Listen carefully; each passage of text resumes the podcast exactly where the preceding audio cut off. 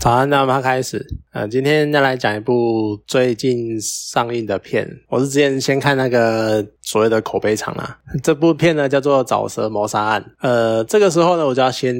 加一段警语，就是接下来的。讲的内容呢，会蛮有蛮大的雷。我知道我的节目常常就是没有在管这件事情的，你来听就是我当做你看过整部电影这样子。可是今天这一集呢，会比较强调这一点，是因为它真的是一部很好看的电影。但是你可能知道结局了之后呢，会稍微消减一些你对于这部片的想象，或者是对这部片的一些情那个情境的融入感。所以呢，我建议真的是有兴趣的话，去去看完这一部，然后再来听。这集，因为我真的很难不去牵涉到关键剧情去称赞这部片，所以我就先讲这段警语，就是注意接下来会有很大的雷。那你真的做好心理准备了，你再继续听。那当然，呃，曾经我相信很多人都会曾经听过一句话，叫做“幸福的家庭都是相似的，那不幸的家庭呢，有各自各有各的不幸。”那这一句话呢，是一个俄国大文豪叫托尔斯泰，他在名著《安娜卡列尼娜》里面这这样这样说的。安娜卡列尼娜她其实拍过一部电影，那好像就是叫同名，只是我看过，但是。印象是什么？其实我也有一点忘了。简单讲，他好像是在讲一个出轨的故事。我可能会找时间，譬如说把电影再看一遍，或者是甚至于就找这部原著来看。啊，总之呢，这句话是从这一部作品里面出现的。可是其实你看电影里面啊，女主角凯雅的生活，你会觉得说，好像真的不，好像说是那种。不幸的家庭，他们的样子就好像一直都是那个样子。这个那种模式已经几乎是变成大多数影视作品的一种样板的感觉。就是呢，首先你家里面会有一个酗酒、会家暴的老爸，然后呢，会有一个妈妈，她就是被家暴，然后可能不堪其扰，她可能出走，她可能是自己出走，或者是带着家人或者带着小孩出走，不管，但是她就是会出走的妈妈。然后呢，可能会有一些手足，可能反抗爸爸，或者是不反抗爸爸，然后自己逃跑。但是就是会有几个手足这个样子，然后呢，最后就会有一个被遗留下来的孩子，那他就是故事的主角或者是苦主就对了。然后他被留下来的孩子呢，他可能就是在因为可能没有妈妈或者没有爸爸，或者是被霸凌，然后单亲家庭这个样子，所以他可能就会承受周遭人的那种歧视，然后同学之间的霸凌，然后生活十几年这样子。那也因为他有。比较残缺的过去，然后比较不好的家庭，所以当某件某个事件，像这次是一个谋杀案，然后发生的时候呢，他第一时间就被当成嫌疑犯，因为你太悲惨了，或者因为一堆一堆你根本不知道什么的原因，他就是直接被第一个联想到他是坏人。他是可能不管他是不是承受不住什么压力，或者承受不住什么状态，但他就是会被当做嫌疑犯。这是一个，其实是一个很恐怖的、很恐怖、很不好的刻板印象。但是在大多数情况之下，当这些事情发生的时候，我们还是会这样很直觉的去连接这些事情。那你看，他就被当成嫌疑犯，然后他还要饱受。证明那种谴责的目光，就大家觉得说一定是你做的，那你为什么不承认？然后死者母亲要出来哭喊，一定是这个女人杀了我什么的。但是没有任何人到底知道到底发生了什么事情。就是虽然说你在这样的背景的描述，你看虽然说他的电影背景他是在一九七零年代，可是好，那你看那是七零年代，可能大概五十年前的事情了。那现代呢，很多的观念啊、想法啊，甚至于那些环境啊，五十年来已经改变的非常的多，或可能我们更进步。了，或者可能就是不一样了。但是其实这一切的一切，这些所谓的不幸家庭的模式，它好像还是遵循着同一套模式在走。他们只是换了一个样子，然后继续在世界各地上演。有可能那所谓的霸凌，现在变成网络霸凌；有可能酗酒的老爸，不好意思，他五十年后现在还是酗酒会家暴的老爸，永远没有变过。那可能不堪其扰出走的妈妈，对，也许他现在会反抗，他也许现在会。找什么家福团体干嘛的？但是同样的一样是拆散了一个家庭，就因为那一个酗酒会家暴的老爸。所以你看这样不幸的家庭的样子，好像你就开始会回那个开始会思考说，我一开始讲那句话，不幸的家庭各有各的不幸，但是真的是各有各的不幸吗？有可能。那个样子还是一样，大家都差不多。那这个时候呢，讲到讲回到电影，其实这部电影呢，它叫做《沼泽谋杀案》啊。它的预告呢，就跟你讲说什么小镇发生一件谋杀案，然后各种悬疑的线索，然后凶手的逃跑，然后就是预告就是这样剪。你从片名到预告，它都会给你一种这是一种呃悬疑侦探片的那一种感觉。但其实这是一个很严重的误解。我相信。有可能是因为片商他自己在看的时候，他也是只看这一些，我不知道到底怎么取片名的啦，搞不好他们真的就只是看预告取片名之类的。可是实际上，它就只是一个女主角，就是一个离群所居的所谓的沼泽女孩，这是镇上的人给她贴的标签，叫沼泽女孩。然后她在一个充满偏见的环境之下，然后她一个人努力的求生存的故事。整部电影就是一个这样的故事而已。我一开始呢也是带着这种误解进去看，就一一开始以为说这是一个什么悬疑侦探片，然后可能我们看到抽丝剥茧的办案手法或干嘛的，结果当然我进去看一开始就会有点错愕，可是随着剧情慢慢演，然后带出很多很多事情，然后演演绎下去之后，我真的觉得这部片出乎意料超级好看的。就是你看，因为你在那个环境啊，它为什么会被叫沼泽女孩？因为我对我们来说，可能呃，应该说对普通一般市民来讲好了。在台湾这种就这么大的地方，然后我一开始又是我以前又是一个都市小孩，那我可能很难去想象说有人能够离城离群所居到这种程度，他就一个人住在一个地方。当然，我现在因为工作的关系，所以有时候会去一些比较山地、比较偏远的地方。有时候真的会看到在很莫名其妙的山上，啊，就是会有一两户人家就住在那里，我都不知道他到底怎么补给，他到底怎么上下山之类的。可是真的会有很多人。就是住在这种很奇妙的地方。那如果你是一个都市小孩，就像我以前一样，你可能真的很难去想象说会有人住在那么鸟不生蛋的地方。甚至于像电影里面，他们就是住在一片沼泽里面，然后自己搭了一个屋子，然后前面屋子的前面，他们的唯一的交通工具居然是船，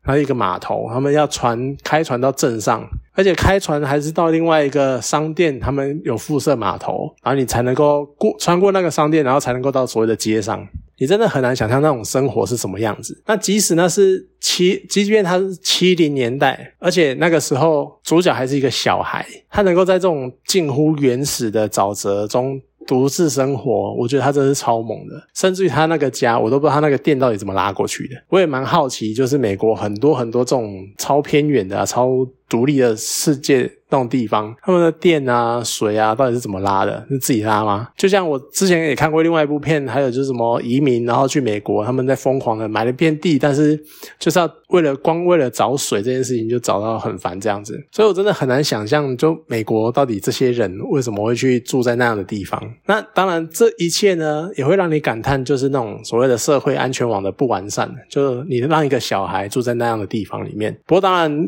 有一部分原因是因为凯亚他非常的抗拒，他不想去所谓的寄生家庭、寄养家庭寄住这样子，所以他就疯狂的一直在。尽可能的躲避逃避这样子，可是我真的非常的好奇，就到底是怎样的动机会让人选择住在这么偏远的地方？因为爸爸的反应有一种他不相信这个世界上所有人的感觉，他连到镇上都是那种小心翼翼的，然后提防每一个人的那个样子。不知道他有不知道他是曾经经历过什么，不知道是被人家骗啊，或者被人家毒打，甚至于可能他小时候也是被霸凌的对象之类的。那另外一方面呢，就我觉得可能就算是现代，当然就像我讲的，我到山上，我可能还是看到有人。这样的生活，那在台湾之前听报道者好像也是有在讲说什么，有一些新移民，他们其实就躲到山上，然后他们可能生了小孩，但是不敢报户口，所以就放在山上，然后这样的话就是一群所谓的黑数啦，但是你也不知道他们到底有多少人，或者是这些人到底是从何而来的这种很隐秘、很不为人所知的聚落。那你看。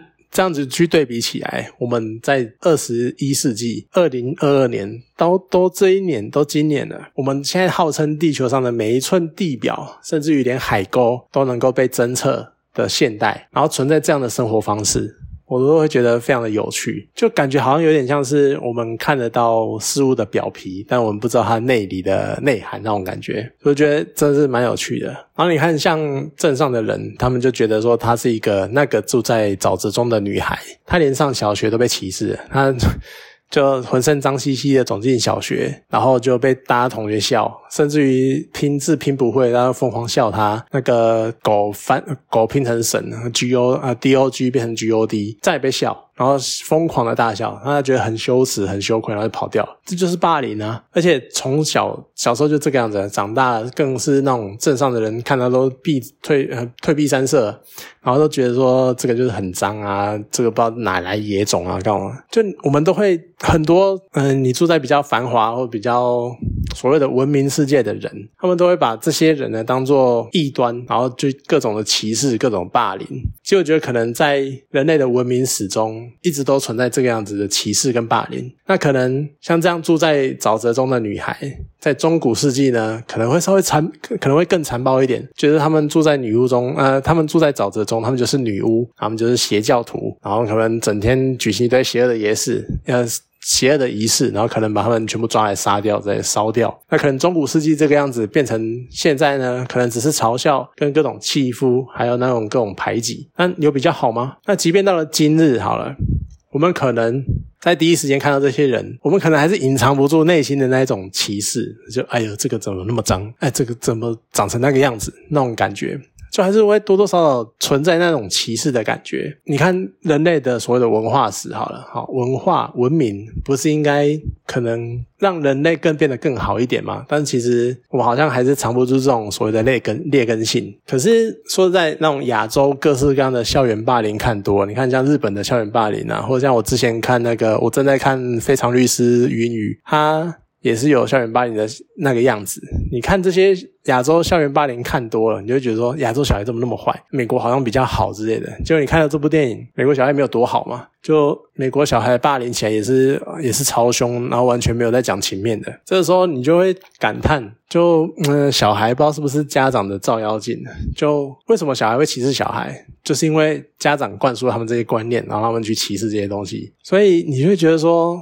当你的小孩是那个样子的时候，即使你表面上装的再好，看你的小孩就知道你平常怎么教他的，是这样讲吗？其实也当然我知道也不一定，因为我前几天才讲了午后弥撒，就可能到了一定的年纪之后，小孩就不受你的控制了。但是当幼稚园或者是小学这种，你还能够陪伴他的时候，他还听你的话的时候，我相信他很多的行为、很多的价值观都是你灌输给他的。所以有时候真的觉得小孩应该真的是家长的照妖镜吧。可是比起这些所谓的背景啊，像是什么很。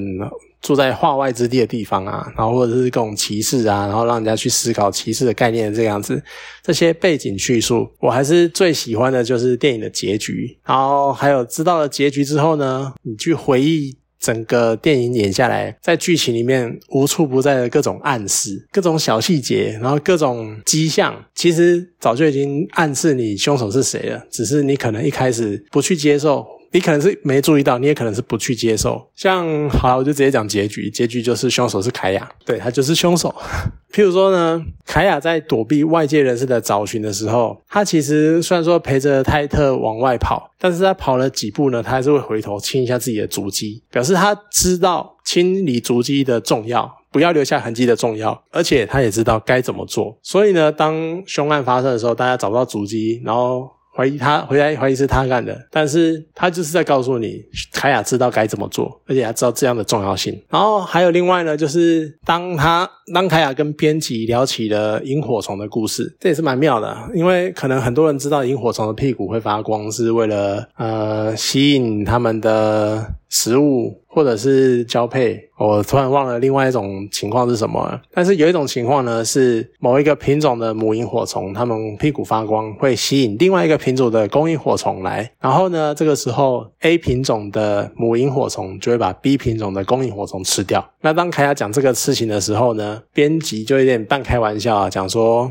你对这种不道德的事情有什么想法？当然，他你要想那是七零年代，就多多少少还是会比较大男人之类的，所以他可能也是在想说，女生吃男生这怎么可以？这种不道德的事情。可是凯亚可能就会觉得说，他可能只是单纯的看着有点类似杀害另外一个生命的那个样子吧。反正呢，凯亚回应的。说法是，他不会觉得这个行为不道德，他这个只不过是生物他们求生的一种本能、一种直觉的反应而已。其实就是一个暗示喽。他可能，我相信多多少少，凯亚因为没有上过课，没有上过学，他的道德观有可能跟我们一般人受到学校教育出来的道德观会有一点不一样，所以他可能。真的就如他讲的，像这样的杀人并没有不道德，因为那是一种求生，那是一种保护自己的本能。更何况，你看后来看到他的素描本，在最后的答案揭露之前，前一画的是什么？画的是母螳螂把公螳螂的头吃掉这件事情。我相信很多人都知道，螳螂之间会有存在这样的行为发生，所以我就觉得说。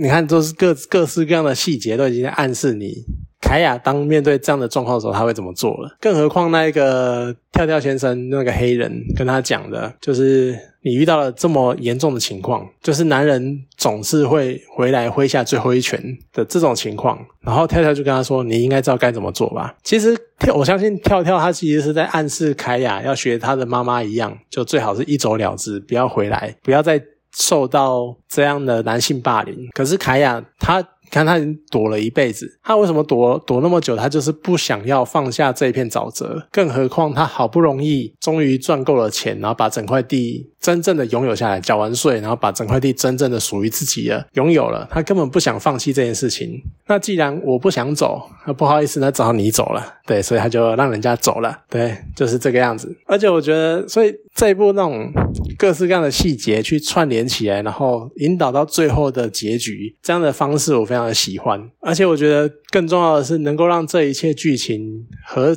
合情合理的呈现的是靠女主角，就是她叫黛西·爱德加·琼斯，她的诠释这个角色，因为她就是把凯亚那一种表面上非常的柔弱，然后无害，然后非常的无辜的表情，可其然内心呢却非常的坚强，充满了生命力，或者是充满了刚 呃非常的刚强，然后懂得了解维护如何维护自己的权利，如何求生这件事情，她把那个样子表现的非常的好，而且正是因为她的那个凯亚看起来就是非常。常的无辜，然后非常的可怜，而且再加上律师的讲法又是那种，这是一个从小被大家霸凌长大的孩子，这种有点类似情绪勒索的感觉，就让最后让陪审团相信他无罪。然后也也是因为凯亚这个样子，才能够让律师讲出来的税，刚刚那一道说辞更有说服力，所以呢，才能够让陪审团相信他的清白。所以我觉得真的选角选的非常的重要，像这个选角就非常非常的好，就是有他的样子。然后他也把那个凯亚应该有的样子，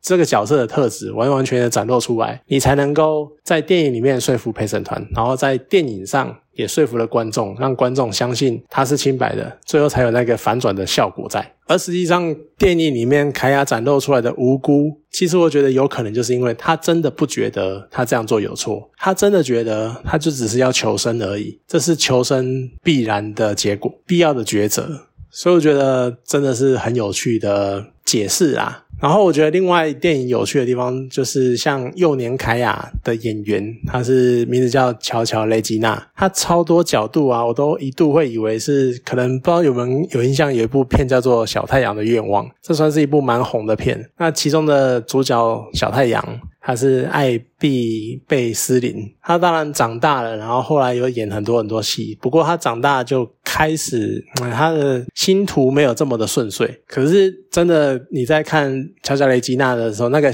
那个小时候的那个样子，就真的很像当年的小太阳，就很多神韵啊，跟那个气质都超像的。然后此外就是电影，因为主题。主要的场景都在所谓的沼泽嘛，所以一般提到沼泽，我们会想到什么？可能是非常幽暗的，然后非常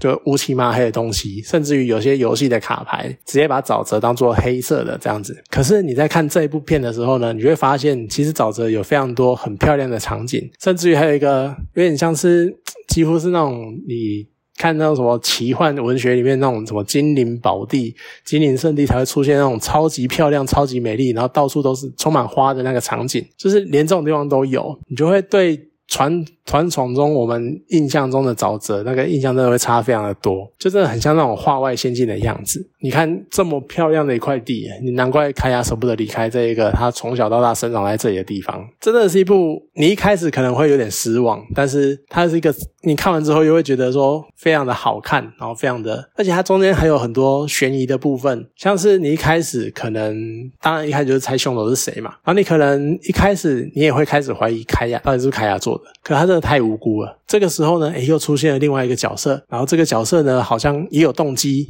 然后也有他的痕迹在，那你就开始怀疑是不是这个人。更何况凯亚还有很不错的不在场证明，所以你就会开始更怀疑到底事情的真相是什么。就到底凶手是那个另外一个角色呢，还是真的死者是自己失足摔死的，或真的是凯亚做的？然后在这样子错综交错的那个环境里面，到最后的最后的最后。才揭晓答案，那感觉真的是很不错，很有趣。可能啊，可能很多人那种侦探小说看多了，有可能你一半就猜出来结局是什么了。但是我还是很推荐它中间要描述这个角色的时候，那的那些心路历程啊，那些过程的样子，我觉得是很值得一看的电影。好啦，今天这部电影呢就讲到这边，好，谢谢大家。